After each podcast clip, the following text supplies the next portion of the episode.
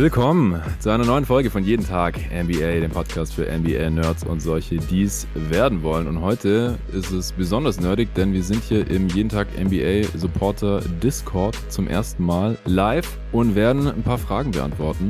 Und wir, das sind heute, wie angekündigt, einmal der David Krutt. Hey David. Und der Arne Brandt. Hi Jonathan, hi Leute. Ja, die Jungs sitzen zu meiner linken und zu meiner rechten. David ist äh, vorhin angereist aus dem fernen Aachen und hat dann noch kurz die letzte Folge Answering Machine gecrashed. Also eigentlich war ich einfach nur zu langsam und noch nicht fertig. Es gab zu viele Fragen.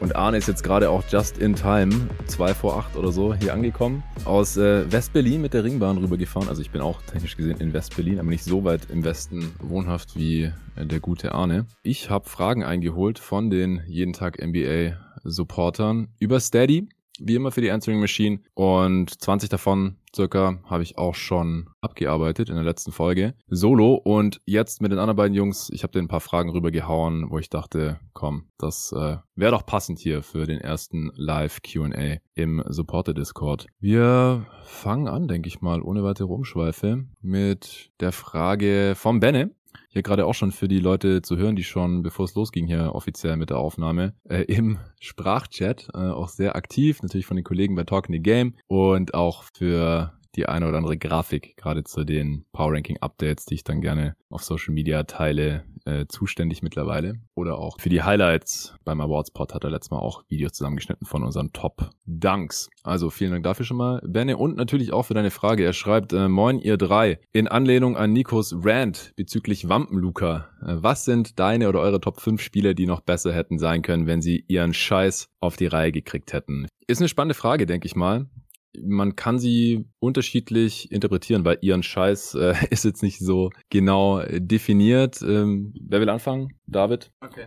Wie hast du die Frage für dich interpretiert? Ähm, ja, also ich habe es jetzt nicht nur auf Leute geschoben, die irgendwie Übergewicht hatten oder so. Ähm, ich habe teilweise auch überlegt, Spieler andere äh, Probleme hatten, die sie dann irgendwie zurückgehalten haben, weshalb sie nicht ihre Karriere vollends ausschöpfen konnten. Dabei sind mir als erstes ähm, Tariq Evans und OJ Mayo in den Sinn gekommen. Uh, ja. Ja, weil das sind auch zwei Spieler, die beide nie so wirklich in Form waren, fand ich. Also zumindest nie in Topform. Ähm, sahen immer ein bisschen schwabbelig aus, muss man sagen. Und beide sind ja dann auch letztendlich im Grunde aus der Liga rausgeflogen, weil sie irgendwelche Substanzen genommen haben. Deshalb, ja. dass die hier recht gut passten. Dann habe ich auch noch an Jared Solinger gedacht, der natürlich bei den Celtics gespielt hatte. Natürlich nicht auf dem Level wahrscheinlich, auch nicht im Best Case, aber der war schon ein sehr guter und sehr kluger Schmieder. Ja. ja, der wurde einfach jedes Jahr ein bisschen dicker und nach seinem Jahr in Toronto, wo er sich dann auch nochmal verletzt hatte, war es dann auch leider vorbei. Okay, ich glaube, ich habe ganz andere Spieler als du. Ich glaube, keine einzige Überschneidung.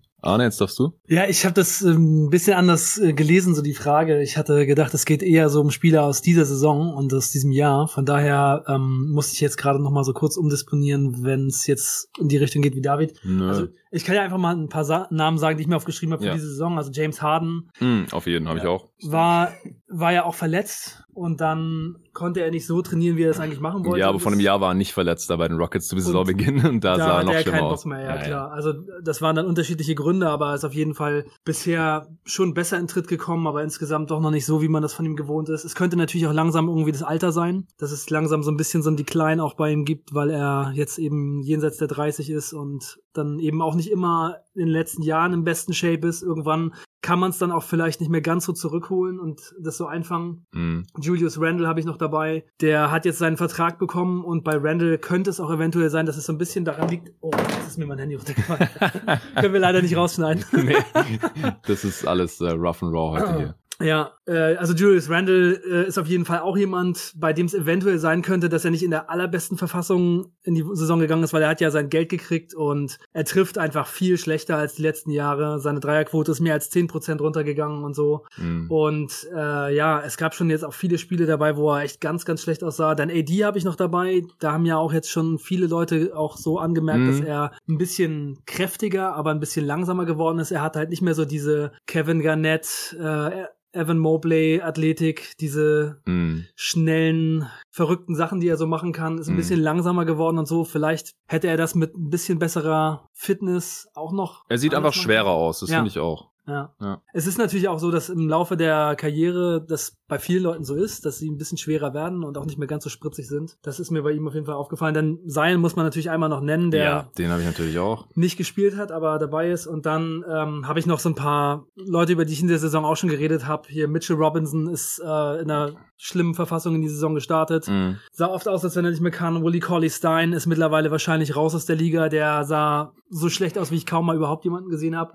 Und jetzt noch mal einmal kurz in Davids Richtung zu gehen. Also ich habe heute schon mir so ein paar Shaq-Highlights und auch Stats von ihm angeguckt und Shaquille O'Neal war so krass dominant, aber er hat sich einfach auch nicht in der besten Verfassung gehalten. Den habe ich auch. Und das ist ihm halt dann irgendwie im letzten Teil seiner Karriere auch echt ordentlich auf die Füße gefallen. Ja, und wieso in Davids Richtung? Ne, weil er ja gerade Leute aus anderen Jahren genommen hat. Ich, ah. diese Saison. Ja, nicht ja, diese Saison, okay, sondern jetzt, halt jetzt. Karriere. Und da kann ja. ich auch noch mal kurz nachdenken. Ich habe eben auch noch merkwürdigerweise ein Eddie Carey Highlight-Video gesehen. What? das hatte oh irgendwie, God. das Video hatte so 3000 Views oder sowas. 15 Likes. Eddie Curry gegen die Wizards 2003 oder so. Ähm, ja, okay. und der gehört wahrscheinlich auch dazu. Ja, auf jeden Fall. Ähm, Baby Shaq. Ja, Shaq auf jeden Fall. Also ich glaube, der ist so ein bisschen der, der Posterboy von solchen Jungs, weil wenn der einfach auch in der Regular Season immer, war das vorher schon kaputt? Ja, yeah, das ist jetzt nicht gerade. Ja, okay. Ja, das, das wäre tragisch gewesen. Ja, äh, Arne hat sein Handy wieder. ähm, ja, Shaq, wenn der halt immer in Shape gewesen wäre, dann wäre er einfach noch dominanter gewesen, hätte auch mehr als eine MVP bekommen. Das habe ich ja auch neulich mit Nico erst bei den Top 5 äh, Peaks der äh, 2000er oder seit dem Jahr 2000 Post Jordan, whatever, äh, ausführlich besprochen. Äh, Luca wurde ja selbst hier schon genannt und das hast du ja auch als einer der ersten. Also das, das hat, glaube ich, ein paar Wochen gebraucht, bis die Leute so auf den Zug aufgesprungen sind. So, ey, Luca ist nicht in Shape, aber du hast es sofort am Anfang der, am Anfang der Saison gesagt. Ja, als ich das am Anfang der Saison gesagt gesagt habe, da habe ich ziemlich viel ähm, Widerrede, Widerrede bekommen, ja. so Leute, die mich äh, kontaktiert haben und gesagt haben, hey, das ist nicht so und ich habe dann mir das alles einfach nochmal angesehen und dachte, ja, okay, also in meinen Augen ist es so offensichtlich, es waren so mhm. viele Situationen, gerade so Transition zum Korb gehen, auch in der Defense, so vor den Leuten bleiben und generell einfach alles, was so mit Effort zu tun hat, dass ich gedacht habe, ey, das sieht einfach danach aus, dass er sich auch übers Feld schleppt und das Nötigste macht und weil er einfach so genial ist, sehen die Stats halt trotzdem gut aus, aber da war es auf jeden Fall so, dass es, dass es in meinen Augen ganz, ganz deutlich war. Ja, auf jeden Fall. Äh, ansonsten also Zion natürlich, das ist auch ja, eine Herzensangelegenheit, eine persönliche. Ich will den Typ einfach nochmal in seiner Duke-Zerstörerform sehen und es kotzt mich an, dass es einfach nicht mehr war in der NBA seit der ersten Preseason, als er noch Rookie war. Und ansonsten noch äh, von früher hast du dann auch mehr gesehen als ich sicherlich, Arne. Äh, Sean Camp. Ja, Sean Camp war natürlich, also der war so ein Typ wie später halt Vince Carter oder ähm, dann halt ach, einfach so jetzt vielleicht Anthony Edwards, einfach so ein Typ, der regelmäßig die krassesten Highlights rausgehauen hat.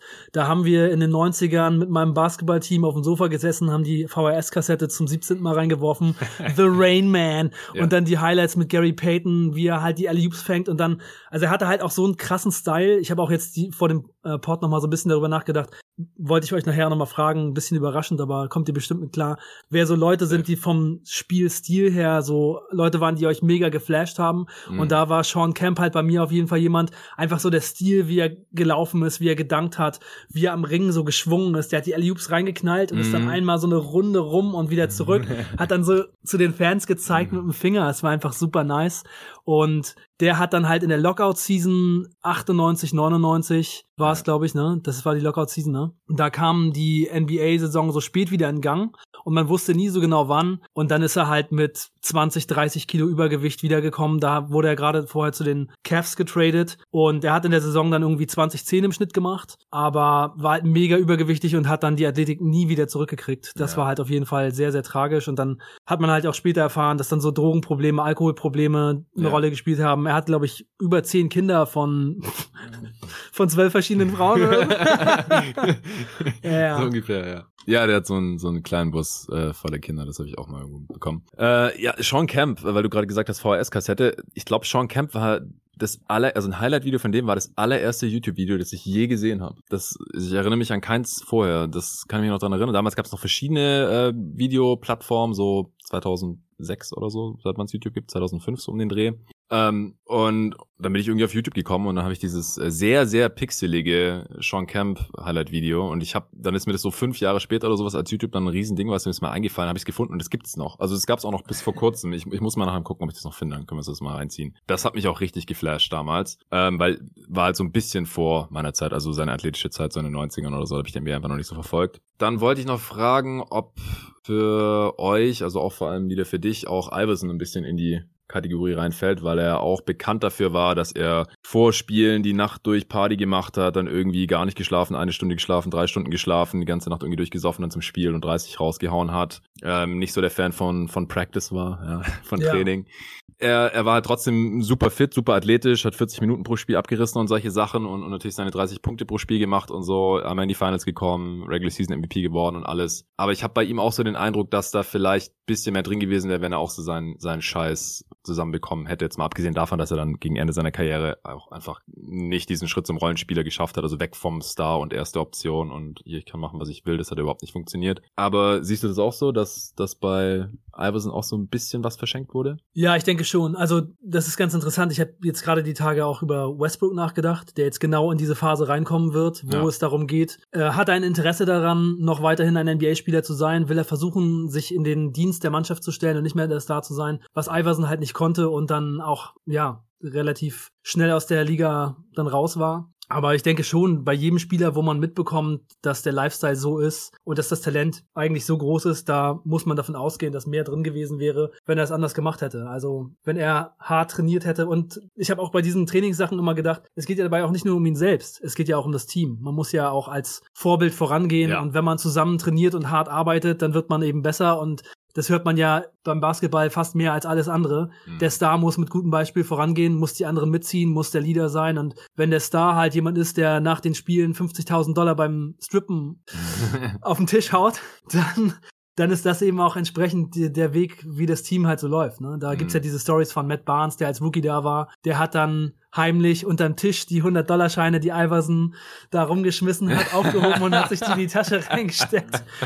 Also, ja, der war undrafted, glaube ich. Der hat nicht so viel Kohle gehabt. Ja. Ja, heftig. Hier ähm, im Chat geht's auch schon ein bisschen ab. Der, der Hans schreibt, dass er sich entschuldigt dafür, dass er Lukas Zustand verteidigt hat zu Saisonbeginn äh, und kriecht bei Arne zu Kreuze. Sehr löblich. Steh auf, mein Junge, steh auf. Es ist in Ordnung.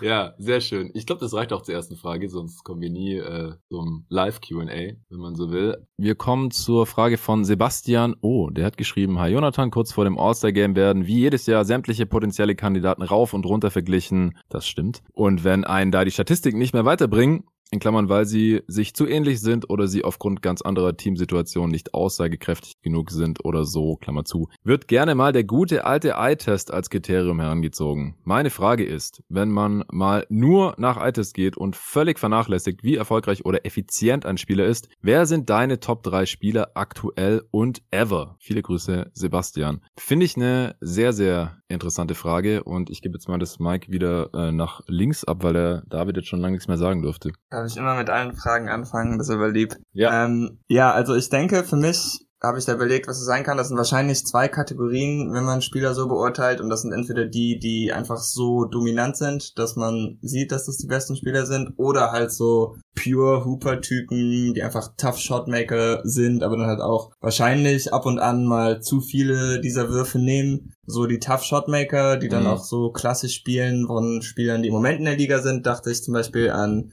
Tatum und DeMar DeRozan, auch wenn DeMar natürlich im Moment einiges effizienter ist. Ähm, und so etwas rückblickender wären das dann für mich dann noch Mello oder Kobe oder so. Mhm. Die fallen für mich in die Riege. Und die erste Schiene, das wäre dann eher so Richtung Janis oder Embiid oder Zion, wenn er denn fit ist. Weil da braucht man, glaube ich, auch keine Stats mehr, um zu sehen, dass die den Gegenspieler einfach vom Feld pusten. Ja, meine Überlegungen gingen in eine ähnliche Richtung, aber eine Sache wollte ich noch vorweg schicken. Also der Eye-Test fließt sowieso immer mit ein. Also ich glaube, dass niemand von uns nur auf Stats guckt und sagt, hier, der ist ein All-Star. Also wir gucken, also wir drei vor allem gucken halt auch unfassbar viel Basketball.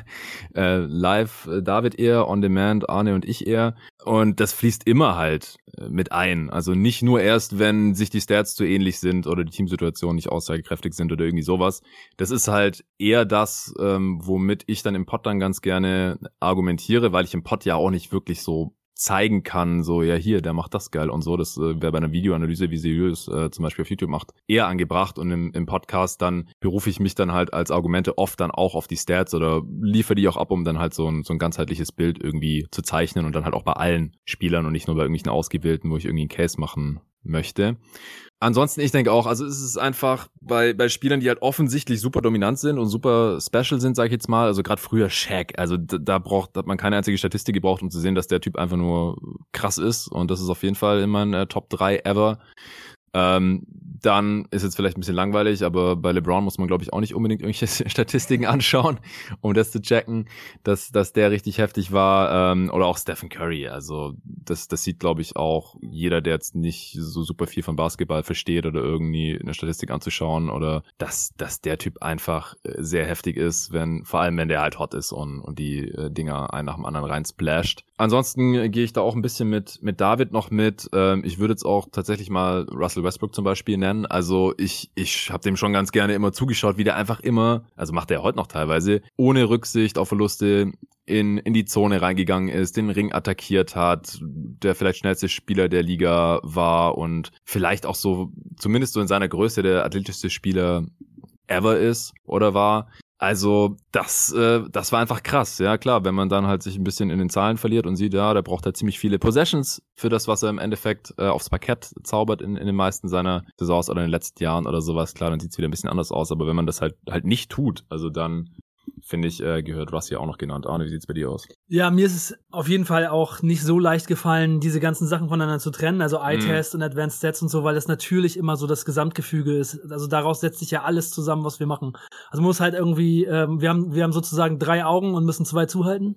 So habe ich das gedacht. Oder ich habe auch gedacht, ähm, es ist halt ungefähr so, als würde ich mit ähm, Leuten zusammen Basketball gucken, die keine Ahnung haben oder sagen wir mal, die die schon interessiert sind, Fans sind, aber eben nie bei Basketball Reference reingehen oder sowas. Und ich mhm. hatte so eine Situation tatsächlich so vor zwei Jahren oder so. Da habe ich mit einem Kumpel zusammen Basketball geguckt der war so bis 2000 oder so Fan und hat seitdem quasi nichts mehr gesehen und mhm. der kannte auch nichts. Und dann habe ich mit dem einen Abend zusammen ein Spiel geguckt, das war irgendwie, ich glaube, ein Timberwolves Game oder so. Und danach haben wir halt einfach so zwei, drei Stunden zusammen Bier getrunken und ich habe ihm einfach irgendwelche Highlights gezeigt. Es war halt ziemlich geil, weil er kannte halt gar nichts. Und dann habe ich so gesagt, hier, guck nice. mal, das ist Steph Curry. Und dann habe ich ihm die krassesten Sachen Alter. für Steph Curry gezeigt und dann Clay Thompson. und er hat halt auch voll abgefeiert und so. Und so bin ich halt so ein bisschen an diese Sache rangegangen. Und das ist ganz witzig. Also ich habe jetzt ähm, auch äh, Jordan, LeBron und Shaq als All-Time äh, dom dominante Leute, wo jeder ja, sofort sehen Jordan würde, das sind die Verrückten. Also das die, sind die Verrückten. Wenn man sich die Highlights von Jordan anguckt aus den 80ern, dann sieht es wirklich so aus, als wenn ein Mensch irgendwie mit Athletik gesegnet wäre und der Rest ist einfach irgendwie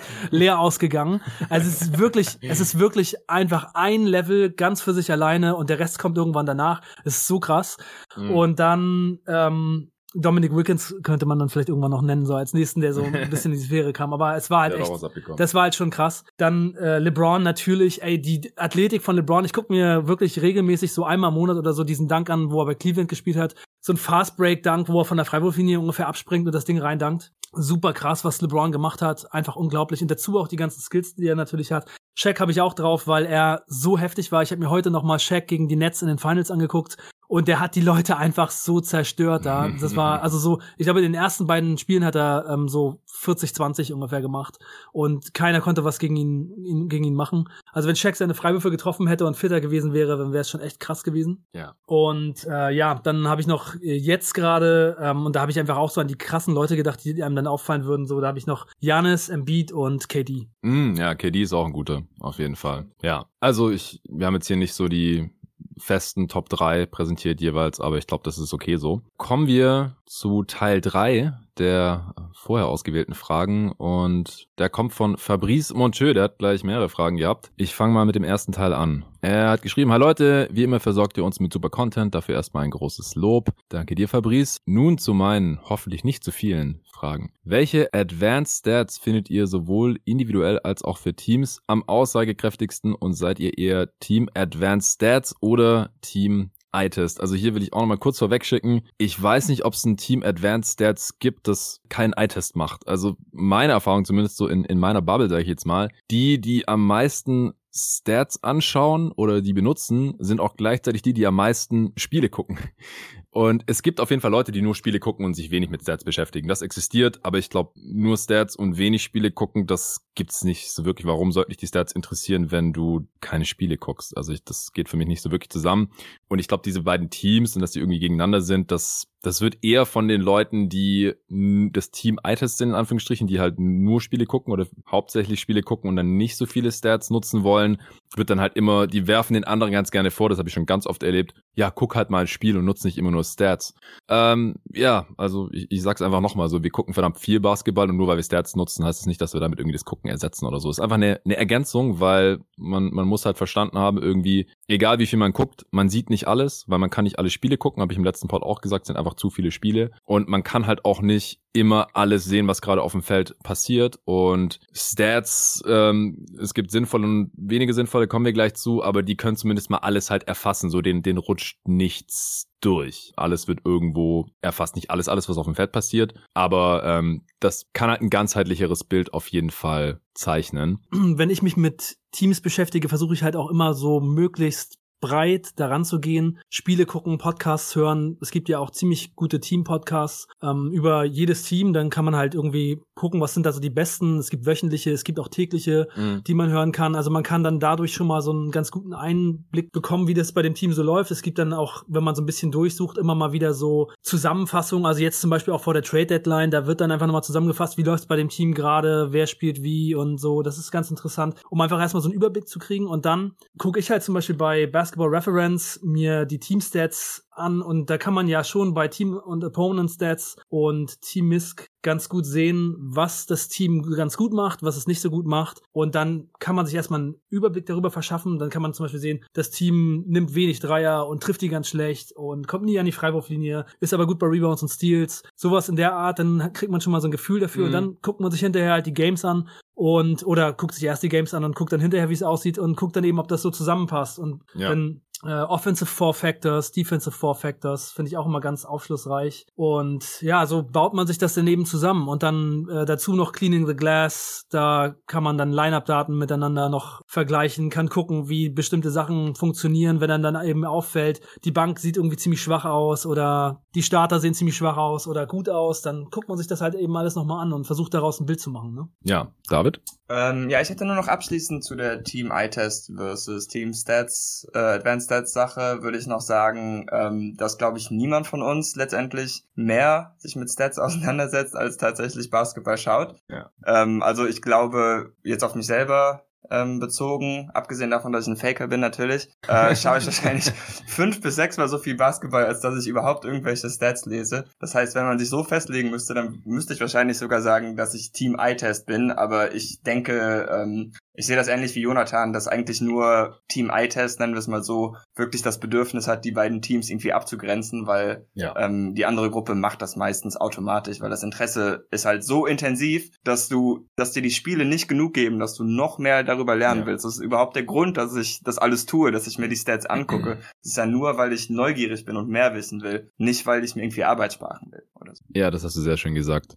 Also mit, mit Stats, also zum Beispiel, auch weil ich heute im Pod nochmal die Frage beantwortet hat, ich beschäftige mich jetzt halt gar nicht mit anderen Basketball-Ligen und ich könnte jetzt theoretisch, gibt vielleicht irgendwelche Stats-Seiten von Euroleague-Teams oder so, könnte ich da jetzt irgendwie reingehen, irgendwelche Stats angucken. Ich glaube, ich könnte da nicht viel mit anfangen. Also so klar, so Basic-Sachen, wer gewinnt mehr, wer verliert mehr, irgendwie Net-Rating oder sowas, aber äh, ich, ich würde mir niemals anmaßen, da dann irgendwelche Aussagen dazu zu treffen oder so, ohne die Teams jeweils spielen sehen zu haben oder irgendwie die, die Spieler auch irgendwie selber mal äh, mir intensiver angeguckt zu haben. Ansonsten um ähm, nochmal auf die Frage von Fabrice ein bisschen genauer einzugehen. Er hat ja auch gefragt, welche Advanced findet ihr sowohl individuell als auch für Teams am aussagekräftigsten? Und ich gehe da immer ganz gerne mal wieder so zur Basis zurück, was Basketball eigentlich ist. Und zwar, ähm, wer am Ende mehr Punkte hat, der gewinnt. Und deswegen schaue ich mir halt auch habe ich auch in der letzten Answering Machine, die ich vorhin aufgenommen habe, er hatte beantwortet, ich schaue mir ganz gerne halt das, das Net-Rating an, inwiefern halt die Teams effizient punkten, beziehungsweise die Gegner daran hindern. So, wer macht das meiste aus seinen Ballbesitzen, aus seinen Possessions und dann halt auch immer gerne normiert, also auf 100 Possessions normiert, damit man es halt besser vergleichen kann und es weniger ein Faktor ist, wie schnell die Teams spielen, so wie, wie hoch ist die Pace oder bei den Spielern dann auch, wenn der eine 30 Minuten spielt, der andere 40 Minuten pro Spiel oder so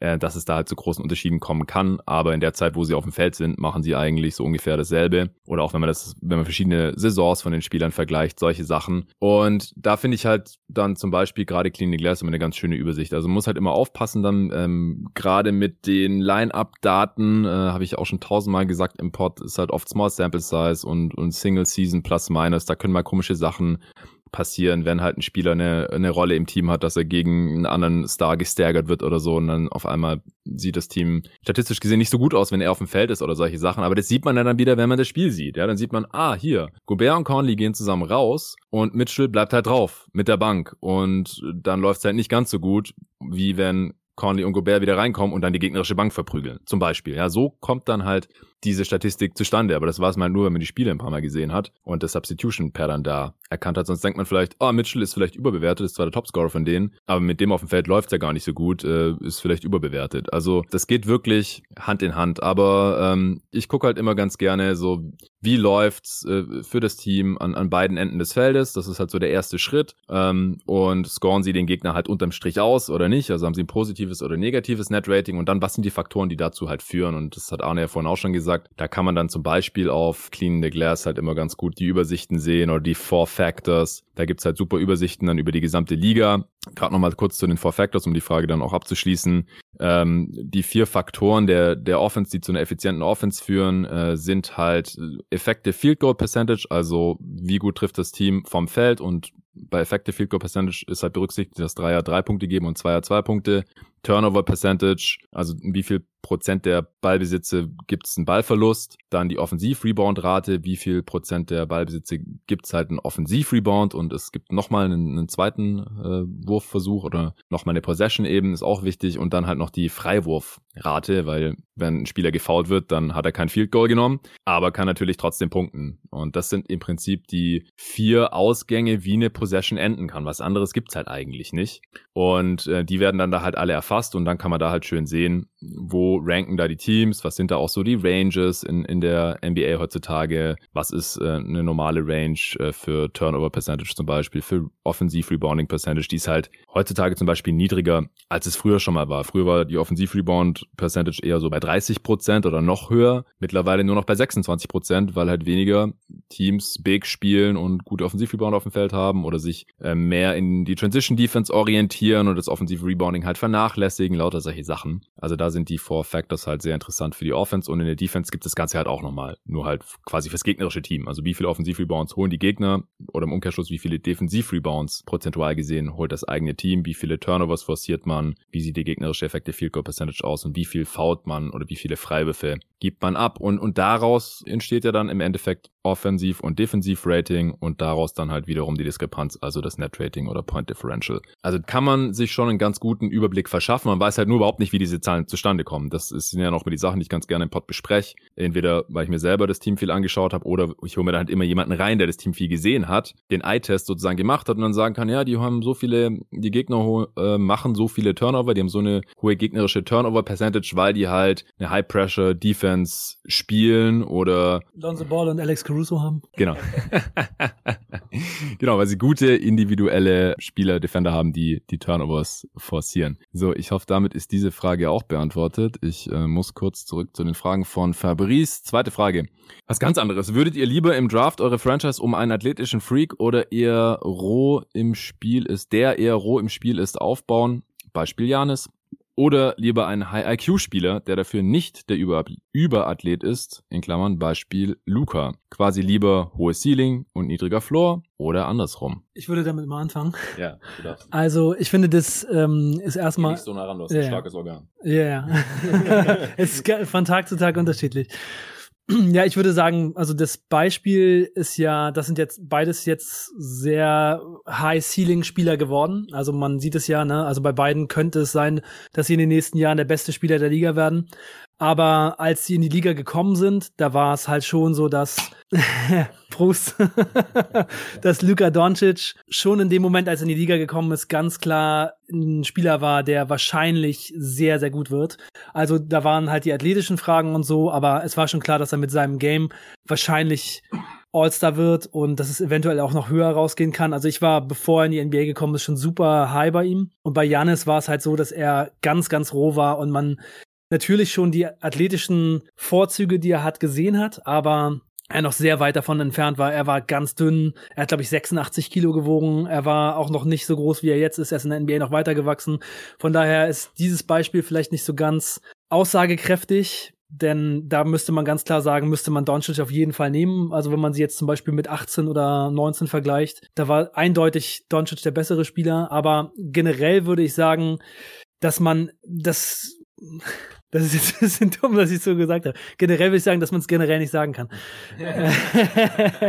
Denn jeder Spieler ist unterschiedlich und jeder bringt was anderes mit. Bei jedem sieht es anders aus und ähm, natürlich ist es immer sehr, sehr cool, wenn man Leute hat, die wahrscheinlich ein guter technischer Spieler werden und diese Athletik mitbringen. Also wenn es danach aussieht, dass man beides haben kann, ist das wahrscheinlich schon das, was man eher will. Aber wenn natürlich jemand so special ist in seinen Fähigkeiten, wie Doncic das war, dann ist das eben auch wieder was, wo man nicht Nein sagen würde. Ne? Also außer die Kings. Wollt ihr auch noch was dazu sagen? David darf mal wieder. Dankeschön. Ähm, ja, also ich, ich hatte ja immer bei den äh, Prospect-Podcasts, die wir gemacht hatten, den Eindruck, dass ich vielleicht etwas mehr so auf Physis oder athletische Talente setze. Aber würde eher sagen, dass ich das auch auf Spielerbasis individuell entscheide. Ich weiß zum Beispiel nicht, ob jemand im 2020er Draft Tyrese Halliburton höher gerankt hatte als ich. Und das ist ja jetzt ein Spieler, der kommt überhaupt nicht durch seine körperlichen Fähigkeiten. Ich meine, der kann natürlich auch mal danken, weil er recht lang ist für einen Guard, aber im Endeffekt ist er nicht super athletisch und ist jetzt auch nicht super physisch und etabliert sich hauptsächlich durch seinen Skills und seinen Basketball-IQ. Deshalb ist das für mich jetzt auch kein Ausschlusskriterium, wenn ein Spieler keine körperlichen starken Ansätze hat oder so und äh, versuche das wirklich bei jedem individuell zu sehen. Ja, dann sehen wir das, glaube ich, alle drei relativ ähnlich, dass man es einfach nicht generalisieren kann. Also es gibt einfach Spieler, die, die super smart sind äh, und, und die einen guten Shooting-Touch haben und so, aber wo einfach die athletische Baseline so niedrig ist, dass sie dann einfach in, in dieser Liga der athletischen Freaks nicht bestehen können. Und gerade auch bei Spielern wie Luca oder so, da darf man ja nicht vergessen, der Typ ist trotzdem super kräftig, der ist über zwei Meter groß. Äh, vor allem hat er halt so eine, so eine Start-Stop-Athletik, wie sie James Harden halt auch hat, also so eine, so eine Shiftiness. Das ist halt nicht dieses klassische ähm, Run Fast, Jump High Athletik-Ding, der, der gut in, in Leichtathletik wäre oder so, aber trotzdem halt ein, ein sehr spezieller Körper und jetzt nicht nur ähm, einen speziellen Basketball-Kopf oder also ein Brain, ähm, IQ, wie auch immer man das nennen will, Feel for the Game und, und ein Shooting Touch. Also ich glaube, da muss halt eine gewisse Baseline vorhanden sein. Und dann ist halt auch immer die Frage so, wie, wie viel fehlt eigentlich noch zu einem guten NBA-Level? Ich glaube halt, dass man, ja, also ab einem bestimmten Alter kann man, glaube ich, manche Sachen noch einfach nicht mehr lernen oder aufholen und ein gewisser Shooting-Touch ist halt wohl auch angeboren. Deswegen guckt man auch immer auf die Freiwurfquote zum Beispiel. Wenn die halt einfach irgendwie bei 50 Prozent ist oder so, wird es wahrscheinlich einfach kein Shooter mehr. Da gibt es einfach nur Ausnahmen, die die Regel bestätigen ähm, oder, oder Spieler, die, die einfach nie Pässe sehen. Äh, da gibt es wenig Ausnahmen, die das dann noch mal irgendwie spät entwickeln oder sowas. Also die meisten Spieler können es einfach schon, wenn die 18, 19 sind, dann, wenn sie darin gut sind. Und auf der anderen Seite Seite gucken wir uns ja auch immer an, wenn ein Spieler jetzt ein totaler Schlacks ist, so wie sieht der Frame aus? Also das Skelett, ja, also lässt dieses Skelett zu, dass man da mal noch Muskelpanzer drauf trainiert und, und sieht er jetzt eher aus äh, Marke Hardgainer, also muss super viel trainieren, dass da mal irgendwie drei Kilo Muskeln draufkommen oder muss der eine Handel nur schief angucken und auf einmal wiegt er fünf Kilo mehr. Gibt's ja auch beides. Und das ist halt immer so ein bisschen Stochern im, im Nebel und ich finde, das macht halt auch Prospect-Evaluation so schwierig, aber halt auch so spannend. Und, und bei, bei Janis, da war es halt so, der sah mega dünn aus und was halt die meisten Leute nicht wussten, weil er selber auch so ein bisschen geheim gehalten hat, ist, dass er halt super wenig gegessen hat, weil er so arm war. Also er selber hat dann halt irgendwie was zu essen bekommen, auch von seinem Trainer und so. Oder hat er Geld für bekommen und ein Essen gekauft, aber hat es halt mit der gesamten Familie geteilt und hat er selber wieder so wenig Kalorien zu sich genommen und hat die ganze Zeit so viel Kalorien verbrannt beim Basketballspielen, beim Training, dass der einfach kein Gewicht zunehmen konnte. Aber der Frame sah halt ganz gut aus und sobald er ein Profi war und Geld hatte, um zu essen, also was ja einfach nur absurd ist eigentlich, hat er dann in der NBA ja auch sehr schnell draufpacken können. Aber solche Sachen, also da muss man halt schon sehr nah am Spieler dran sein, um sowas irgendwie evaluieren zu können, was da die Upside ist. David will noch was sagen. Ja, ich hatte noch was zu dem Start- und Stopp-Punkt, äh, was ja auch auf Luca und Harden zutrifft. Es gab vor ähm, einigen Jahren, der Artikel ist aus 2013, ein Sports Illustrated Artikel von Rob Mahoney. Und da schreibt er über ein äh, Research Paper von der Sloan Conference, in dem Paul Pierce als einer der athletischsten Spieler der Liga präsentiert wurde. Oh. Ähm, und das liegt halt daran, dass die mit den Sportview Tracking Kameras festgestellt haben, dass er mit die beste Acceleration von allen Spielern hat. Einfach dieses aus dem Nichts Boom zum Korb. Mhm. Und ähm, die einzigen Spieler auf seinem Level waren da wohl Durant und Dwayne Wade. Da sieht man dann nochmal, dass nur Danken, das ist nicht nur die Athletik oder so, da kommen noch viel mehr Sachen rein und Luca ist, denke ich, auch so jemand, der einfach viel athletischer ist, als man jetzt auf den ersten Blick denken würde. Aber wenn man dann mal überlegt, was da alles mitspielt, wenn er zum Korb kommt, wie er zum Korb kommt und wieso der immer offen ist unterm Korb, äh, dann liegt es halt daran. Ja, also hier im Chat, da schreiben Leute jetzt gerade auch, machen sich ein bisschen lustig. Äh, kräftig, schönes Wort für wabbelig, vollschlank, kein Verächter guten Essens und so weiter. Was ist hier für ein Bodyshaming? Ja. ähm, aber ich, ich glaube, man darf echt nicht unterschätzen, dass Luca Kraft hat. Also der, der hat Kraft, der hat auch Muskeln und Power da unter, unter seiner Speckschicht. Also das ist nicht das Problem, glaube ich, sondern das Problem ist einfach, dass er erstens mal ein bisschen zu schwer ist und zweitens mal vor allem die Kondition. Also es ist die, man sieht einfach, dass er relativ schnell fertig ist und das hat man ja schon letztes Jahr in den Playoffs gesehen, dass er in der zweiten Halbzeit einfach abgebaut hat, weil er einfach nicht das Team 40 Minuten komplett allein offensiv tragen konnte. Oder wie siehst du es, Arne? Ja, also definitiv. Luca könnte auf jeden Fall noch in besserem Shape sein, aber ich würde sagen, so generell als ähm, Spieler bringt Luca ja schon so durch seine Kombination halt von diesen besonderen Skills und seiner Größe schon total viel mit, was einfach super schwer zu verteidigen ist. Ne? Er wird halt oft von Spielern verteidigt, die ihm körperlich von der Länge und dem Gewicht her unterlegen sind. Und dann mit seiner Technik kommt er halt dahin, wo er kaum noch zu stoppen ist und macht die Dinger dann eben trotzdem rein. Und das ist eben was, was eben auch total viel wert ist und wo er eben auch super viele Tricks hat, wie er dann eben trotzdem zu seinen Würfen kommt und sich einfach durchsetzt. Viele kann er einfach überpowern und so. Ja, also von daher, es ist, Athletik ist nicht alles. Es gibt auch immer wieder Leute, die sind so hyperathletisch, da denkt man, warum können die nicht mehr machen? Warum sind die nicht besser? Warum schaffen die es manchmal überhaupt gar nicht in der NBA irgendwie zu spielen oder gar nicht in der NBA? Mhm. Und das ist eben, weil zu dem Spiel ungefähr, sagen wir mal, 500 verschiedene Sachen gehören und vor allem so äh, die Technik, das Gefühl für den Ball und äh, so der Basketball-IQ ähm, einfach so eine super große Rolle spielt. Und also ich hatte da so ein paar Situationen, als ich noch mehr Summer League geguckt habe, die letzten Jahre irgendwie nicht ganz so viel, aber Donovan Mitchell nach dem äh, Draft in der Summer League, ich habe ein Spiel von ihm in der Summer League ge gesehen und habe sofort gedacht, oh shit, Donovan Mitchell ist der absolute Scheiß, weil seine Technik so gut aussah, weil er so mhm. krass zum Korb gegangen ist, weil er so athletisch war, weil er so schnell auch auf den Beinen war. Da hat er, glaube ich, 26 Punkte gegen die Lakers gemacht. Ich weiß nicht, ob es das erste Summer League Game war oder ob ich nur eins dann ein bisschen später gesehen habe. Ich habe sofort gewusst, der Typ ist absolut real und der war, glaube ich, 13. Pick. Und dann ähm, ein anderer Typ, bei dem ich sofort wusste, dass es ein krasser NBA-Spieler war, ähm, Alex Caruso. Alex Caruso, der mhm der war ja, ich weiß gar nicht genau, welcher Pick er war. Ähm, Nachbarn machen Randali. die wissen nicht, was wir hier vorhaben. Mhm.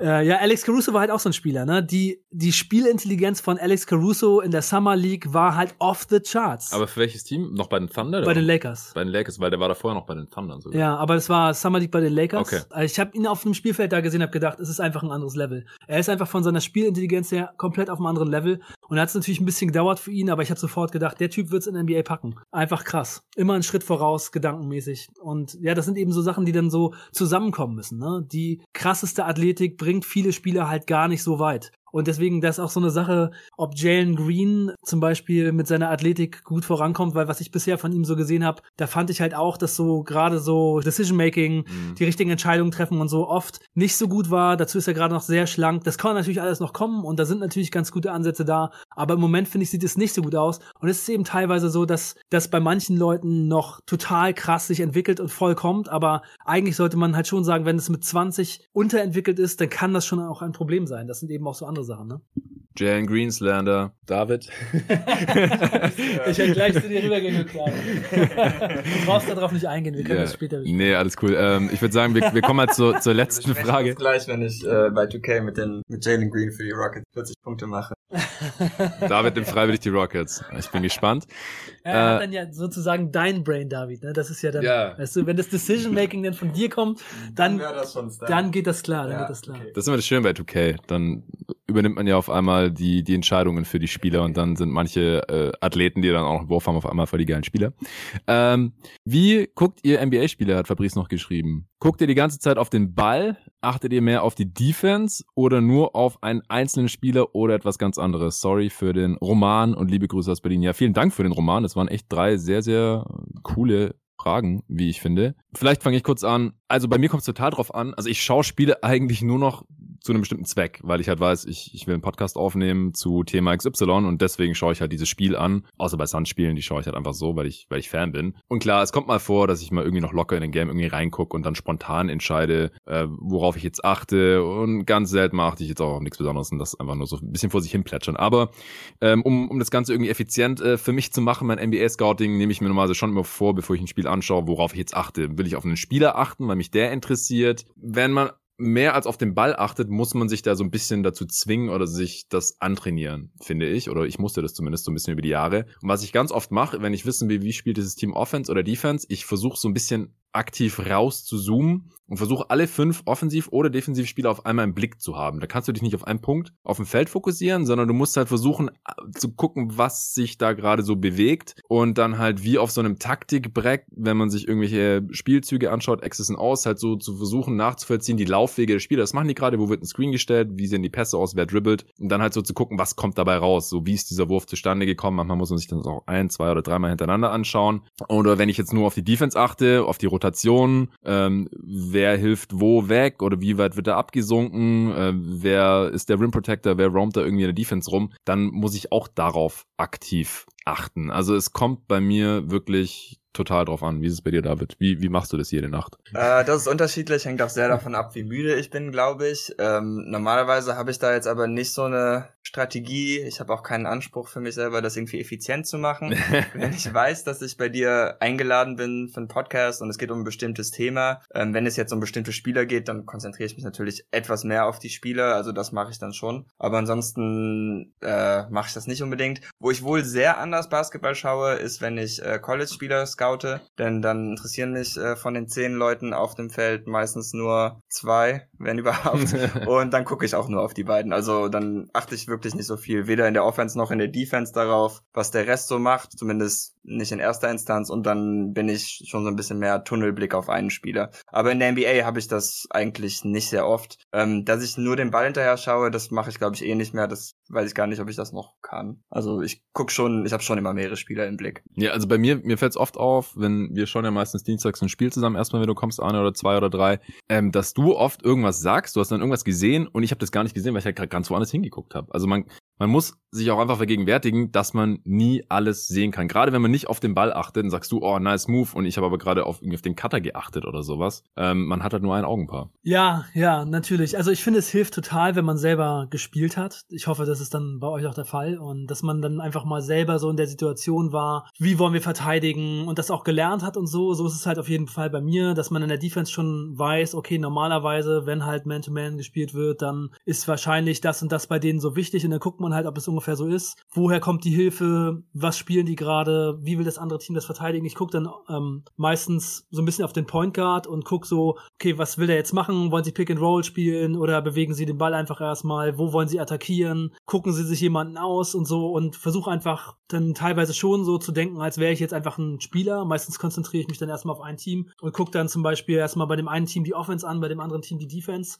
und schaue mir dann an, wie es so läuft. Aber ich kann auch ehrlich gesagt immer noch Spiele ganz anders gucken, also auch nur auf den Ball gucken und das einfach nur locker genießen. Das mache ich halt vor allem auch, wenn ich mit anderen Leuten zusammen meistens ja, gucke. Ja, ja. So, dann unterhält man sich halt einfach und genießt das Spiel, guckt die guten Szenen und dann ist es halt ein bisschen anders, aber deswegen, ich gucke auch meistens Basketball einfach nur ganz alleine, total konzentriert, mit absoluter Stille. Ich, also ich höre mir eigentlich immer den Kommentar an. Ich stelle den nie aus und lasse irgendwas anderes laufen, sondern ich mache immer den Game-Kommentar an. Mich nervt da auch nicht so viel. Aber deswegen bin ich auch zum Beispiel noch nicht so in den Chats vorbeigeschneit, ähm, wenn ihr die Spiele live guckt, weil ich gucke halt wirklich alleine sehr konzentriert die Spiele eigentlich normalerweise mir an. Ja, ich weil auch. ich habe halt auch nicht unglaublich viel Zeit. Ich muss dann wirklich die Zeit, die ich habe, ausnutzen und mir das reinziehen, damit ich was erzählen kann darüber. Und dann mache ich es halt so. Ja, also zu den Chats, die sind wirklich super, ne? Aber man kriegt da leider Ich kann das auch nicht. Ich bin auch super schlecht im Multitasking. Also ich, ich, liebe nachts hier im Discord mit euch reden natürlich, aber dann irgendwann redet man einfach nur noch über andere Sachen. Also schon über Basketball, aber nicht wirklich über das, was ja. passiert. Letztens hatte ich auch Celtics geschaut und da hattet ihr, glaube ich, ganz viel gelabert und ich habe kaum ein Wort gesagt, weil ich wollte das Spiel, weil die Celtics, mm. die muss ich natürlich intensiv gucken. Dann kann ich auch nicht reden, weil dann will ich mich da nicht ablenken lassen. Ja, also ich schaue, wenn dann in den Timeouts rein, äh, das geht. Vor allem, weil mich das Arena Entertainment, wenn ich live schaue, wenn es so auf den Sack geht. Aber ich schaue auch einfach nicht so viel live. Also das,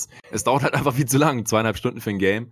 Wenn ich mir das On-Demand reinziehe, gerade von Instat, wo dann noch wirklich alles rausgeschnitten ist und man nur die äh, Live-Ball-Action hat, dann ist man halt nach 50 Minuten durch mit einem Game oder nach 55 vielleicht. Je nachdem, wie das geschnitten ist oder wenn es ein bisschen länger geht, mal eine Stunde. Äh, und, und jemand, der halt so viel gucken muss wie möglich und dann halt noch richtig viel aufnehmen muss und dann noch den ganzen anderen Scheiß um den Podcast herum, was viel mehr Arbeit ist als tatsächlich die nur die Aufnahmen.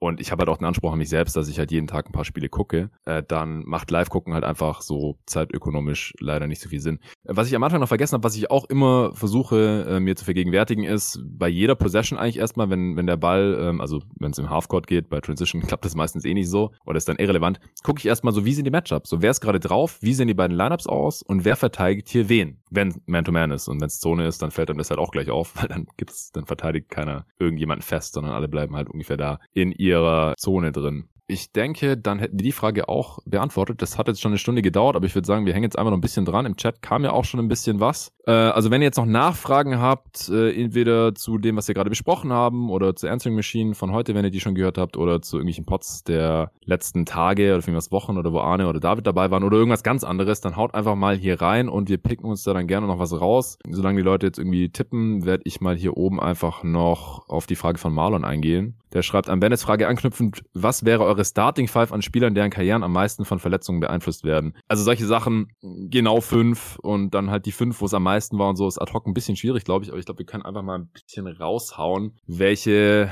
Karrieren ohne Verletzungen auf jeden Fall anders ausgesehen hätten. Will jemand von euch anfangen? Ja, ich würde einfach mal direkt Grant Hill so in den Raum schmeißen. Oh, denn ja. Grant Hill war so in der Zeit, als ich gerade so richtig durchgestartet bin mit meinem äh, NBA-Fan-Dasein, so jemand, den es echt richtig hart erwischt hat. Ich hatte neulich nochmal nachgeguckt. Ähm, Clay hatte ja, glaube ich, jetzt gerade so 950 Tage oder sowas verpasst. Und habe ich bei Grant Hill nochmal geschaut und der hatte halt auch richtig krasse Verletzungsprobleme über mehrere Jahre. Da hat sich dann doch noch nach der OP irgendwie die Wunde entzündet mm, ja. und dann ist er da fast ins Koma gefallen oder so. Also ja. richtig heftig. Erstmal hat er, glaube ich, mit einem gebrochenen Fuß in den Playoffs gespielt. Mhm. Ähm, irgendwie sowas. Also er hat auf jeden Fall mit der Verletzung weitergespielt. Dann ist bei der Heilung halt einiges schiefgegangen und der hat dann auch so über mehrere Jahre viele Spiele verpasst. Dann war auch eine Saison wieder da und in der danach hat er dann wieder nur 20 Spiele. Also das war schon so, zog sich so vier Jahre hin oder sowas. Das war auf jeden Fall hart. Das wäre so der erste, der mir einfällt. Ich hatte ihn auch noch nicht nochmal gesehen. Ähm, Bill Walton, der hatte ja auch irgendwie von 78 bis 82 auch quasi vier Jahre nicht gespielt. Zwischendurch hat er, glaube ich, nur 15 Spiele gemacht und vier Saisons und war vorher MVP gewesen und Champion. Mhm. Das ist natürlich auch hart. Ja, das ist auch immer so der Posterboy für What If und wenn er gesund geblieben wäre. Ja. David, fällt dir noch jemand ein? Der mir als erstes einfiel, war auf jeden Fall der jüngste MVP der Liga-Geschichte, der Gross natürlich. Oh ja. Oh, shit. Hier auch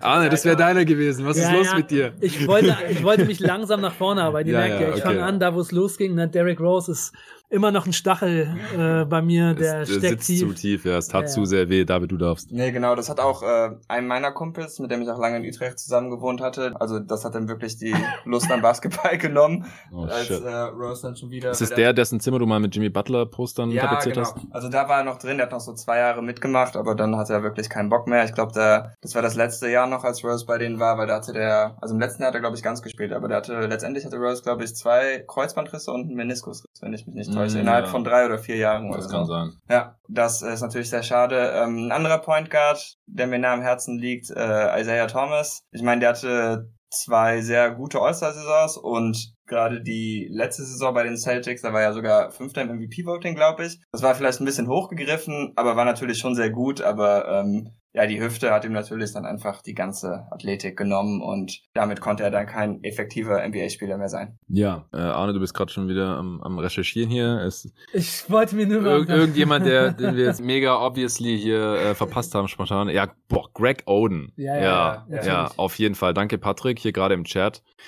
Greg Oden, auf den hatte ich richtig Bock, das weiß ich noch. Da, ja. da habe ich schon, da war der 17, habe ich da irgendwelche Artikel gelesen gehabt und habe gedacht, boah, wenn der in die NBA kommt, der räumt richtig auf. Und dann war es endlich soweit. Und wenn er gespielt hat, war der auch gut. Ja. Also der war jetzt echt kein, kein Bast in dem Sinne, sondern er war einfach nur verletzt, hatte auch Knieprobleme. War zu schwer vielleicht auch dann für seine äh, Gelenke, war einfach einer dieser großen Spieler, die sich einfach nicht in der NBA halten konnten, weil sie ihren großen Körper leider nicht gesund halten konnten. Aber der Typ, der war einfach verrückt. Auch ich habe damals damals, damals habe ich echt wenig College Basketball geschaut, aber ich habe 2007 mir das äh, Finale ähm, reingezogen. Ohio State gegen Florida war das, glaube ich, gegen ähm, Al Horford und so, ja, und Joachim Noah, genau. Und der hat die Jungs so verprügelt und ihr wisst alle, die hier zuhören, wie gut Al Horford und Joachim Noah in der NBA waren. Und er hat die so fertig gemacht. Der Typ hat, äh, der konnte, der, der war echt riesig. Es war der 7 foot, 7 foot 1, ich weiß es nicht. Äh, mega schwer, mega athletisch, äh, hat ein bisschen Touch gehabt, super Defender. Ähm, das war einfach eine Naturgewalt und der, der hätte, mir fällt jetzt kein guter Spielevergleich an, aber so vom Impact her hätte vielleicht Richtung Embiid gehen können oder sowas. Also die Leute, die die Orden nicht erlebt haben damals, so in die Richtung jetzt gehen können. Es gab einen guten Grund, wieso der vor Kevin Durant, Kevin fucking Durant gedraftet wurde. Es gab Leute, die hätten, die haben gesagt, lieber Durant, lieber ein Wing, der scoren kann und vielleicht ein guter Defender wird und so. Und es ist ja Durant auch geworden, aber sehr schade, dass Orden nicht fit bleiben konnte. Ja, ich habe noch ein paar gefunden hier gerade. Ich habe mir so ein bisschen, Inspiration geholt. Ja, ähm, hau, hau raus noch ein paar. Anthony Penny Hardaway, mhm. der war schon All-NBA-Spieler und hat mit Shaq zusammen in Orlando richtig gut ausgesehen, waren schon in den Finals gegen Houston und dann ist Shaq weggegangen und Pennys Knie haben nicht mehr mitgemacht. Das war sehr schade. Brandon Roy ist ein super oh, ja. guter Spieler gewesen. Ja. Teammate von Oden auch noch, ja. Ja, und auch super, super schönes Spiel, super cooler Spieler. Und der hat auch wegen seinen Knien, ähm, also der, das war, glaube ich, auch schon, als er gedraftet wurde, klar, dass der Knieprobleme hat und dass es vielleicht in seiner Karriere schwierig werden könnte. Und das ist dann auch so gekommen. Sean Livingston war sehr hoch im Kurs, als er gedraftet wurde. Bei den Clippers dann eine der schlimmsten NBA-Verletzungen gehabt, die mal so zustande gekommen sind. In, bei einem Dank 1 gegen 0 hatte sich das Knie komplett verdreht. Am besten nicht angucken, die Verletzung. Und ja. hat dann ja später zum Glück noch eine ziemlich gute Roleplayer-Karriere gemacht, immerhin. Äh, Jay Williams, von dem habe ich sogar zwei Trikots, wurde von den Bulls gedraftet.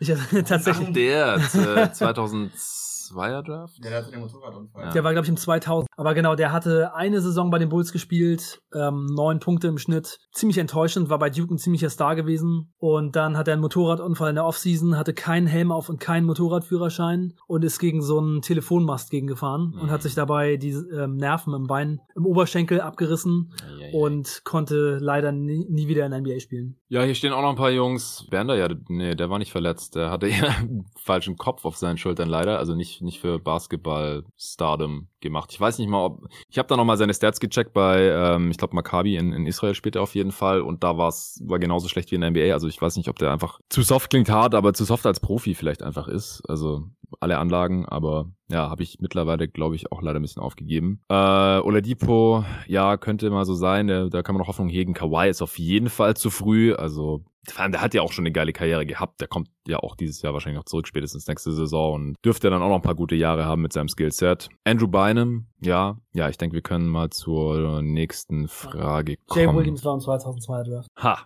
sehr schön. Ja, bei Maccabi ist er jetzt nur verletzt. Okay, das habe ich nicht gewusst, aber in der NBA waren Verletzungen nicht das Problem, auf gar keinen Fall, sondern einfach, dass der irgendwie Angst hatte vorm Ball und, und den dann auch im Korb unterzubringen. also, no shit, ich, ich habe fast alle Spiele von Dragan Bender gesehen äh, in, in seiner kurzen NBA-Karriere. Gut, wo, gibt's hier noch Fragen? Ich, ich muss mal kurz ein bisschen durchscrollen. Ähm, Dragan Bender? Ich meinte er nicht Jonathan Bender? Ah, er meinte Jonathan Bender. Jonathan Bender. Oh, sorry. Ja, krass. Ich habe ich hab nur ähm, der Podcast-Host und dann Jonathan gelesen. Ja, okay. Jonathan Bender. Ja, der, der war krass. Das wäre ein sehr moderner Spieler gewesen. Der wurde teilweise auf der 2 eingesetzt mit, ich glaube, 6'11 war der. Ähm, so ein bisschen KD-Körper. Auch so von, von der Athletik her und ein bisschen, also natürlich nicht annähernd so talentiert wie er. Ja, stimmt. Der hatte auch schwere Verletzungen. Ich weiß nicht, ob es Knieverletzungen waren. Ja, nie, nie, nie. Ja, genau. 2006 bis 2009 und davor hat er auch immer so zwischen 24 und 46 Spiele so gemacht. Ja, und nie einmal die 20 einmal Minuten pro Spiel geknackt, ja. Ja, ja ich glaube, es waren nicht nur Verletzungsprobleme bei Jonathan Bender, das war auch einer, der direkt aus der Highschool gedraftet wurde. Ähm, hier, welche sind die Spieler, die ihr defensiv am spektakulärsten findet, ohne dass sie unbedingt effizient sind? Ich denke da zum Beispiel an Matisse Thibault vorgestern wieder mit einem crazy Interceptor-Stil gegen Westbrook. Ja, aber ich habe auch gestern ein bisschen ins Spiel reingeschaut und äh, Thibault, ich ich kann dem einfach nicht so super viel abgewinnen als Defender, weil er hat einfach auch Westbrook einfach an sich vorbeigehen lassen, hat nicht mehr versucht, ihn vor sich zu halten und Westbrook hat einen easy Layup, weil dann halt auch die, die Help von äh, Embiid nicht schnell genug kommen konnte. So schnell war der an Thibault vorbei. Also ich kann der Sache einfach nicht so viel abgewinnen, ähm, wenn, wenn du deinen Gegenspieler irgendwie nicht vor dir halten kannst oder willst oder was auch immer das das Ding da ist. Klar, er macht oft sehr gute Recoveries, vielleicht besser als jeder andere, aber ich halte es einfach nicht für so super effektiv. Ähm, habt ihr da spontan irgendwelche Dudes, die euch einfallen? Also Gary Payton, äh, The Second oh ja, ist auf jeden Gary Fall Payton. einer. Gary Payton ist echt. Caruso ist jetzt auch nicht so das, der super Offensivspieler. Du hast vorhin schon äh, hier das Lobeslied auf ihn gesungen. Ja, also defensiv sind Lonzo Ball und Caruso natürlich total spektakulär, denn sie machen so viele Plays immer an der richtigen Stelle, gehen so krass über die Screens. Das ist schon auf jeden Fall vom defensiven Level her so gut, wie man es kaum besser machen kann. Also wirklich nah an der Perfektion. Das also ich, ich, ich hoffe, dass der Fragensteller meint, dass sie offensiv effizient sind. Also Spieler, die vielleicht offensiv zu ich glaube, schlecht sind. Ich meint schon, dass sie defensiv spektakulär, aber nicht unbedingt so gute Verteidiger sind. So ja, aber defensiv effizient ist ja, eigentlich das ein seltsamer würde man nicht so sagen, aber ich ne? verstehe es schon so, dass er meint, eher effektiv. Die da. machen krasse ja. Highlight-Plays vielleicht, ähm, also zum Beispiel von den Celtics. Sag nichts Falsches jetzt. ich will was Gutes Robert sagen, Williams. Äh, Robert Williams. Hast du den gemeint? Ja, genau. Ja. Der ist aber gut. Aber letztes ja, Jahr war wild. Ja, ja, aber ich meine, er ist wirklich also spektakulär, was er machen kann. Ne? Also es ist schon so, wenn mal ein Play defensiv von ihm kommt, dann ist es eigentlich meistens richtig spektakulär. Ja, ich bin großer Fan von äh, Robert Williams. Ja, Whiteside zum Beispiel ist da so ein bisschen der Posterboy. Shotblocker natürlich. Nicht also, jeder, aber viele. viele. Ja, Gobert ist ein guter Shotblocker ja, und ja. trotzdem natürlich einer der besten Rim Protector. Whiteside nicht. Javel, ich finde ihn defensiv sehr viel solider als früher. Wollen wir die hier noch nehmen von Hassan? Gibt es einen Spieler, bei dem es euch super schwerfällt, den genauen Impact zu bewerten, beziehungsweise bei wem am schwersten? Boah, ich glaube, das ist eine Frage, über die man nachdenken Da könnte man eine zehnminütige Pause jetzt erstmal machen. also ich, ich habe, glaube ich, immer Schwierigkeiten äh, bei zum Beispiel Jeremy Grant, um den jetzt zu nennen. Oh ja, das ist ein guter, weil, das ist ein guter, ja. Weil ich ja. weiß einfach nicht, worin der jetzt wirklich, also worin er bei einem guten Team jetzt wirklich hilft. Weil da bin ich einfach skeptisch, weil defensiv war ich jetzt noch nie so überzeugt, wie manche ihn präsentiert haben, ähm, als er noch so als Defensivstopper galt. Und gleichzeitig finde ich das, was er jetzt im Moment offensiv bringt, ja auch nicht äh, so super toll. Als Jonathan ihn in der Redraft Redraft an drei gedraftet hatte, bin ich, glaube ich, fast aus meinem Stuhl gefallen. Du hast ihn an drei, oder? Ich, mein, äh, ja. ich glaube, es war vier. Ich glaube, es war, ich bin mir ziemlich sicher, dass es drei war. ich schau mal nach nebenher, das wird jetzt hier okay. verifiziert. Ja, aber das konnte ich einfach nicht nachvollziehen, weil ich denke mir dann, in, okay, in einem schlechten Team ist er das, in einem guten Team ist er dann sowas total Limitiertes, aber wie fügt man das zusammen und was ist das dann letztendlich wert? Also diese Spielertypen, ähm, die je nach Teamqualität sehr stark in ihrer Rolle schwanken, die finde ich am schwierigsten. Ja, ich würde auch sagen, dass es manchmal recht schwer ist, sowas einzuschätzen. Also gerade jemand wie Jeremy Grant, der jetzt bei einem Team spielt wie den Pistons, wo die Rolle eindeutig viel zu groß für ihn ist. Da ist er dann ineffizient. Er hat vorher schon mal bei Denver natürlich eine andere Rolle gehabt, aber es wird jetzt irgendwie so ein Mittelding. Ich habe jetzt auch natürlich schon viel über Jeremy Grant nachgedacht, weil er ja eventuell ein Trade-Kandidat für die Bulls ist. Und man muss ihm halt hinterher 100 Millionen Dollar geben für die, also er will ja eine Vertragsverlängerung haben. Also das muss man halt jetzt schon einbeziehen. Und wo genau liegt der Wert? Und da würde ich dann eben auch sagen, wahrscheinlich erfüllt er diesen Wert eben eher nicht. Und ansonsten sind es halt oft Spieler, die zum Beispiel in etwas schlechteren Teams spielen, wo man sich dann vorstellt,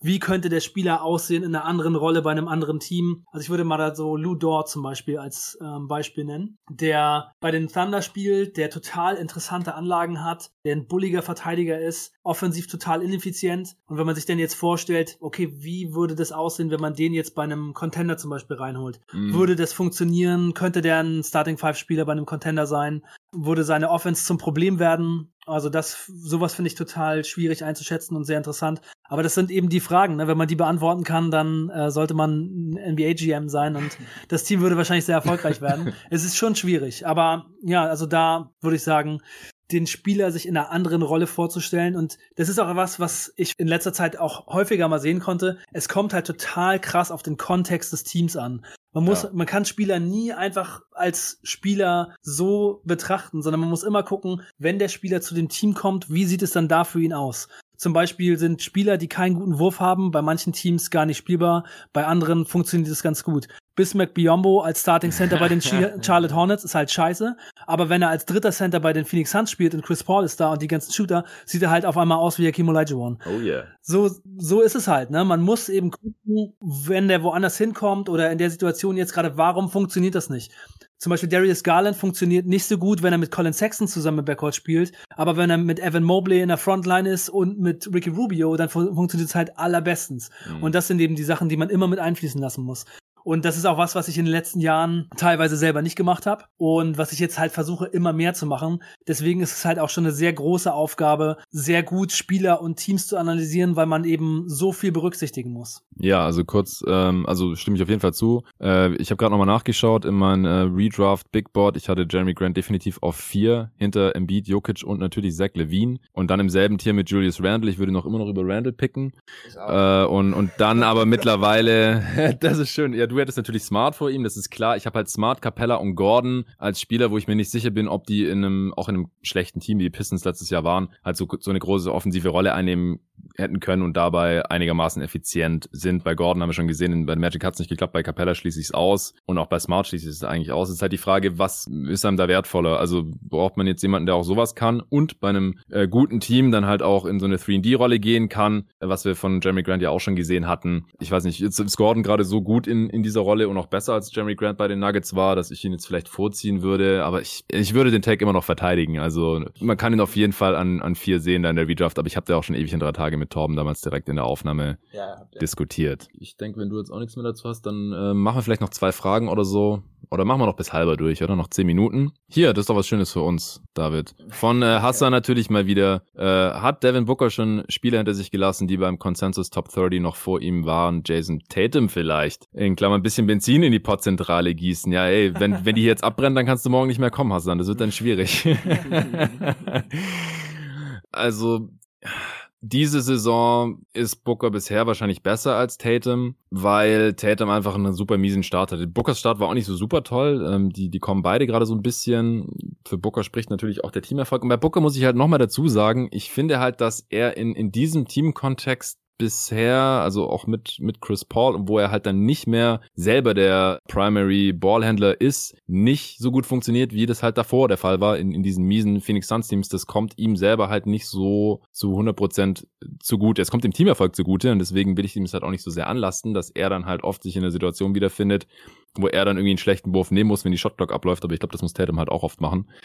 Ja. Äh, ähm, dass, dass er nicht ganz so effizient ist, wie er das halt schon mal war vor ein paar Jahren. Also Booker ist nochmal besser geworden, vor allem auch defensiv. Das, das war ja immer ähm, so ein bisschen das, was bei ihm kritisiert wurde, bevor die Suns gut geworden sind. Im Laufe der letzten Saison ist das immer besser geworden, in den Playoffs auch, haben dann immer mehr Leute bemerkt, so, oh, Booker äh, ist ja gar keine defensive Schwachstelle mehr.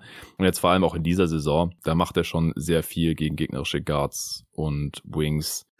Es, ich glaube, es ist langsam vielleicht eine Diskussion, weil, weil Tatum mit so ein bisschen enttäuscht hat, aber so vom, vom reinen Spielertypen her, vom Archetype her, rein konzeptionell finde ich Tatum eigentlich immer noch den etwas interessanteren Spieler, aber da muss halt noch ein bisschen was kommen, damit er sich wirklich irgendwie klar von Booker absetzen kann, finde ich. Wie siehst du das, David? Ja, ich glaube, das stimmt. Ähm, und Booker macht halt auch eine bessere Saison, da kann ich auch nicht widersprechen. Aber ich glaube, inzwischen hat Tatum effizienztechnisch auch schon wieder etwas aufgeholt. Und auch wenn Booker defensiv gut ist inzwischen und viel besser geworden ist, würde ich Tatum da doch nochmal zwei Hausnummern drüber ja. schieben. Also dieses Jahr, weiß ich nicht, ich glaube, da gibt es genug andere Verteidiger, dass ich ihn nicht als All-Defense-Spieler hätte. Aber vor zwei Jahren war er für mich auf jeden Fall im Rennen, äh, was das angeht. Und das ist, glaube ich, ein Ceiling an einem defensiven Ende, das kann Booker einfach nicht kriegen. Und sein Skillset ist offensiv jetzt auch nicht so viel breiter als das von Tatum, als dass Tatum das nicht einfach auch machen kann. Ich sehe schon den Punkt, dass Tatum halt so einen CP3 neben sich ganz gut tun würde, den den hat Booker halt und ich habe gerade erklärt, dass es für Booker gar nicht so ideal ist, weil er halt Aufgaben von Booker wegnimmt, in denen er auch gut ist oder in sich in, in denen er offensichtlich wohlgefühlt hat oder gut gefühlt hat und jetzt halt einfach in einer anderen Rolle ist schon äh, für die zweite Saison, wo er nicht ganz so effizient ist einfach. Aber ich glaube, Tatum könnte das schon schon sehr helfen und der würde auch vielleicht ein bisschen besser zu Chris Paul passen, als es Devin Booker tut, was crazy gerade klingt, weil die Suns auch so auf äh, Kurs zu 60 plus Siegen sind. Tatum trifft auch dieses Jahr zum ersten Mal unter 37 Prozent seiner Dreier. Ähm, bei Booker ist es ja eher andersrum. ja. äh, und das ist, denke ich, auch nochmal ein Punkt pro Tatum, weil es ist einfach unwahrscheinlich, dass er jetzt so ein schlechter Schütze geworden ist. Sollte auch wieder kommen und wird seiner Effizienz natürlich wieder helfen. Ja, ich habe noch eine schöne Frage von Marlon entdeckt, äh, wo wir gerade bei den Suns sind. Der hat geschrieben, kann man eigentlich einen Case dafür machen, dass Chris Paul auch in diese Liste gehört, denn er war meistens nicht durchgehend fit in den Playoffs. Also Spieler, dessen Karriere durch Verletzungen stark negativ beeinflusst wurde. Und ich würde einen Case machen, ja, aber war in den Playoffs früher oder später immer irgendwie verletzt. Und ich glaube, dass das oft entscheidend war. Also ich kann mir sehr gut vorstellen, dass er schon früher in die Conference Finals äh, gekommen wäre als dann mit den Rockets, früher in die Finals gekommen wäre als dann mit den Suns und vielleicht auch schon einen Titel hätte. Aber das äh, konnte man jetzt schnell beantworten. Vielleicht noch eine Sache. David, mit dir habe ich, glaube ich, noch gar nicht über, über Trades gesprochen in letzter Zeit. Äh, Jonathan Hammacher hat gefragt, nachdem die Kings anscheinend nicht mehr für Simmons traden wollen, in Klammern Vogue, äh, also kam jetzt gerade, während wir hier aufgenommen haben, bei welchem anderen Playoff-Teams würdet ihr die Trade-Assets der Kings gerne sehen, in Klammern hauptsächlich Hield und Barnes und welche Teams sind realistisch? Oder Arne, wenn, wenn du lo zuerst loslegen willst. Ja, das ist auch wieder so eine Sache, wo ich mir erstmal kurz Gedanken drüber machen muss. Ja, das sind auch die beiden Kings, die ich eigentlich nicht so wirklich mag. äh, ja, spontane Trade-Geschichten äh, sind immer ein bisschen schwierig. Ich Pelicans könnten die vielleicht Playoff-Team, mein Freund. Playoff-Team oh, ist die sorry. Frage. okay, um. Bin auch noch nicht so hundertprozentig in allem drin, weil ich mir meine große Trade-Vorbereitung für die vor der Mockdraft aufspare, beziehungsweise vor dem Pod mit Sven, den ich Ende nächster Woche aufnehme am Donnerstag. Ja, deswegen ähm, würde ich sagen, schauen wir vielleicht noch nach ein, zwei anderen Fragen, die wir spontan kompetenter beantworten können. Hans will Barnes wieder haben, sehe ich. Äh, für die Mavs, ja. Euer Team Nummer zwei, fragt Hassan, nach Phoenix, Chicago beziehungsweise Boston natürlich. Ich fange an und bei mir ist es normalerweise immer das Team, für das gerade LeBron James spielt. Für diese aktuellen Lakers kann ich mich aber wirklich nicht erwärmen, muss ich zugeben, aus wahrscheinlich offensichtlichen Gründen. Ich muss mal kurz überlegen, wenn die Suns irgendwie aus den Playoffs ausscheiden, für wen ich dann routen würde. Äh, ich glaube, für mich sind es tatsächlich auch die Bulls, weil es einfach von 2011 bis 2016 mindestens die Hälfte aller Spiele, die die Bulls in der Zeit gemacht haben, gesehen habe. Also äh, ich mag die schon ganz gern. Äh, ja, bei mir sind's, ähm, also im Moment sind es die Charlotte Hornets, mm. weil ich damit Ball einfach super gerne mag und das Team auch ganz cool finde. Aber ich habe auch mal so ein paar Teams, die dauerhaft so hoch in meiner Gunst stehen, zum Beispiel Toronto, der Titel mit Kawhi. Mm. Das war einfach sehr speziell. Das war meine erste Podcast-Saison und da war ich super nah dran und habe so viel von dem Team gesehen und äh, das war echt richtig nice. Als Gesoll dazu kam, da war es echt einfach so ein krasses Team. Und dann die Indiana Pacers, irgendwie, ich war halt früher Reggie Miller-Fan und habe auch so ein bisschen Pacers-Gear, hab so eine geile Trainingsjacke von den Pacers. Reggie Miller-Jersey. Reggie Miller-Jersey auch, genau. und, äh,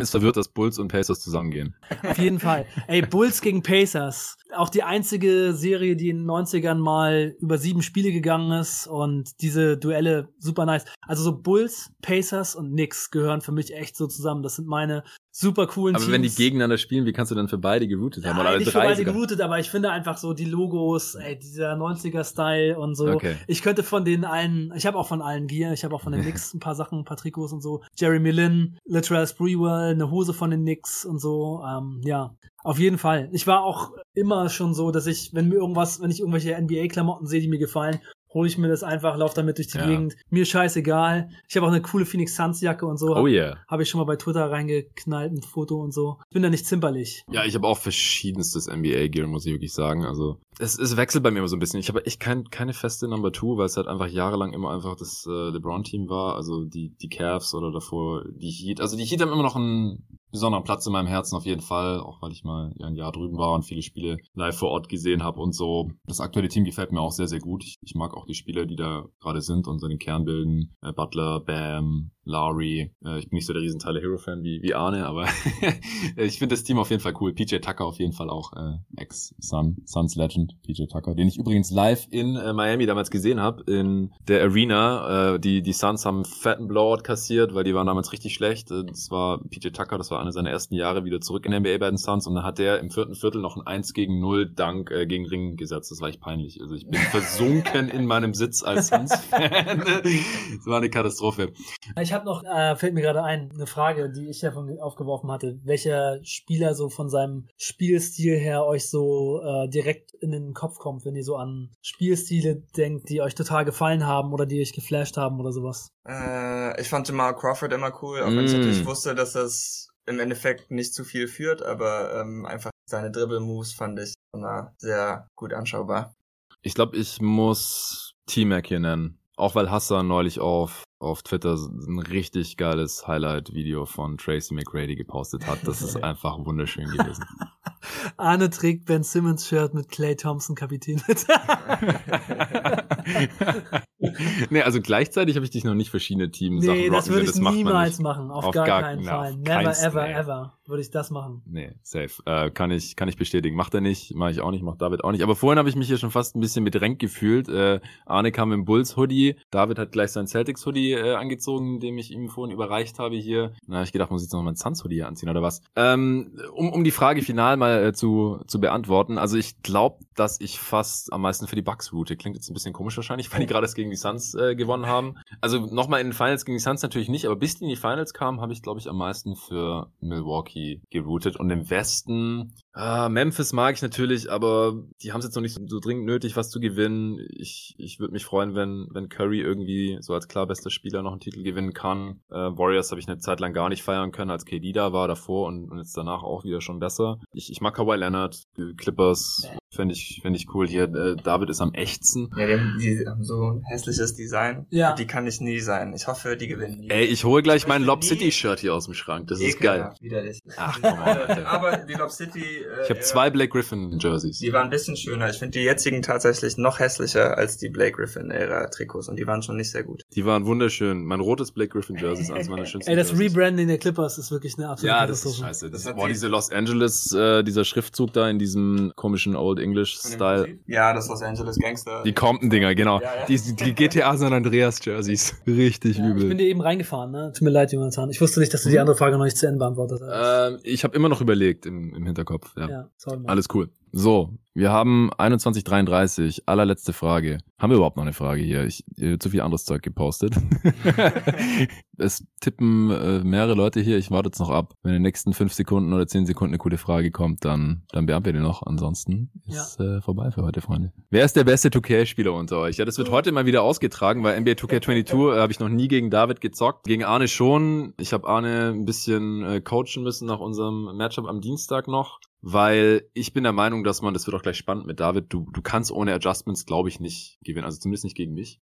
und, und ja, genau. Also ich, ich glaube es ehrlich gesagt nicht. Und, und Arne muss ein bisschen an, an seinen Passing-Skills arbeiten, weil nur mit A-Passen, das funktioniert einfach nicht mehr. Du musst Lob-Pässe, Bodenpässe, Icon-Pässe und so weiter nutzen, weil sonst ist der Ball zu oft weg. Du, du passt einfach direkt in den Gegenspieler rein. Ich bin sehr gespannt, das dürft ihr gleich als erstes austragen, weil David und ich können übers Wochenende oft genug zocken. Aber Arne gegen David, ich bin gespannt erstmal, welche Teams ihr nehmt. David hat ja schon verraten, du musst eigentlich die Rockets jetzt nehmen. Mach den platt mit Jalen Green. Ich habe letztes Mal die Cavs genommen, als ich gegen Jonathan gespielt habe und ich habe mit Jared Allen elf Blocks und mit Evan Mobley acht Blocks gemacht Das ist wahr. und trotzdem verloren. Ja, es war eine fette Klatsche. LeBron auf der 5 hat mega zerstört. Also im ersten Viertel war eine Katastrophe. Das war noch bevor Davis zurückgekommen ist dann. Deswegen Kader natürlich immer tagesaktuell. Ich werde übrigens die Tage nochmal ein Update hochladen, äh, weil ich da die letzten Tage noch viele äh, Stunden reingesteckt habe und der mir jetzt gerade ganz gut gefällt. Und wir werden dann auch nochmal mal kurz über die Lineups drüber gehen, bevor wir dann die Games starten. Und das erste Viertel zwischen uns, das lief noch ganz gut, weil da hatte ich noch keine Adjustments gemacht, weil wir hatten nicht so super viel Zeit vorm Training noch. Wir hatten gerade aufgenommen haben gesagt, äh, komm hier jetzt noch anderthalb Stunden Zeit, wir kriegen noch ein, ein Full Game 2K durchgejagt. Äh, du hast die Cavs genommen und ich, ich so, ah, ich hätte Bock auf die Lakers. Ja, nimm die Lakers, die mach ich platt. Ich so, let's go. Und dann war das echt schwierig am Anfang mit Westbrook, Howard und LeBron gleichzeitig auf dem Feld. Noch irgendwie Avery Bradley, miese Spacing, Offense total mies, dauernd geblockt worden irgendwie. Äh, Mobley hat direkt im ersten Viertel irgendwie zwölf Punkte gemacht oder so. Und dann habe ich äh, ein paar Timeouts genommen, ein paar Adjustments gemacht und das zweite Viertel, glaube ich, 48 zu 25 gewonnen oder irgendwie sowas. Und dann war die Messe eigentlich gelesen. Ja, aber ich habe die zweite Halbzeit gewonnen. Ja, weil ich in der zweiten Halbzeit dann auch schon Na komm! viel äh, mit, mit Lineups rumgespielt habe, viel mit Westbrook gemacht habe. Und äh, das, ja, gut, bist halt nochmal, auf wie viel bist du nochmal rangekommen? Auf 10 oder so? Nein, nein, 20. Nein. Ja, eher so 18 oder so hätte ich jetzt ja. gesagt. Also der, der Sieg war nie gefährdet, aber du hast die zweite Halbzeit mit einem Punkt ja. gewonnen. Das ist wahr. Ja, Hannes setzt auf David als besten 2K-Spieler. Also ich, ich würde sagen, dass bei uns ungefähr ausgeglichen ist, so über die letzten ja. vier Jahre, fünf Jahre, seit wir noch immer wieder gegeneinander zocken. Ungefähr ausgeglichen, muss ich sagen. Viele Overtimes. Viele Overtimes, das stimmt. Und mich macht deine Spielweise ein bisschen wahnsinnig. Äh, wir, wir gucken gleich mal. Also ich habe schon gegen Jonathan gewonnen, aber es kommt ja. nicht so häufig vor. Das äh, ist wahr. Gut, dann äh, würde ich sagen, reicht es heute. Vielen Dank für alle, die hier am Start waren und äh, zugehört haben. Äh, was wir jetzt heute nicht gemacht haben, ist die Leute irgendwie dazu zu schalten. Ähm, das war so auch schon relativ wild hier heute. Ich hoffe, es ist hörbar am Ende auch als Podcast. Allen hat es Spaß gemacht hier. Und das wird auf jeden Fall nicht das letzte Mal gewesen sein, würde ich sagen. Deswegen äh, danke an alle Supporter, dass erstens mal, dass ihr überhaupt supportet und jeden Tag NBA ermöglicht. Äh, dann, dass ihr hier im Discord am Start seid, dass ihr Fragen gestellt habt, hier Rückfragen gestellt habt und das ganze Ding hat echt Bock gemacht. Und allen anderen auch danke fürs Zuhören und bis zum nächsten Mal. Ciao Leute, war fett. bis dann.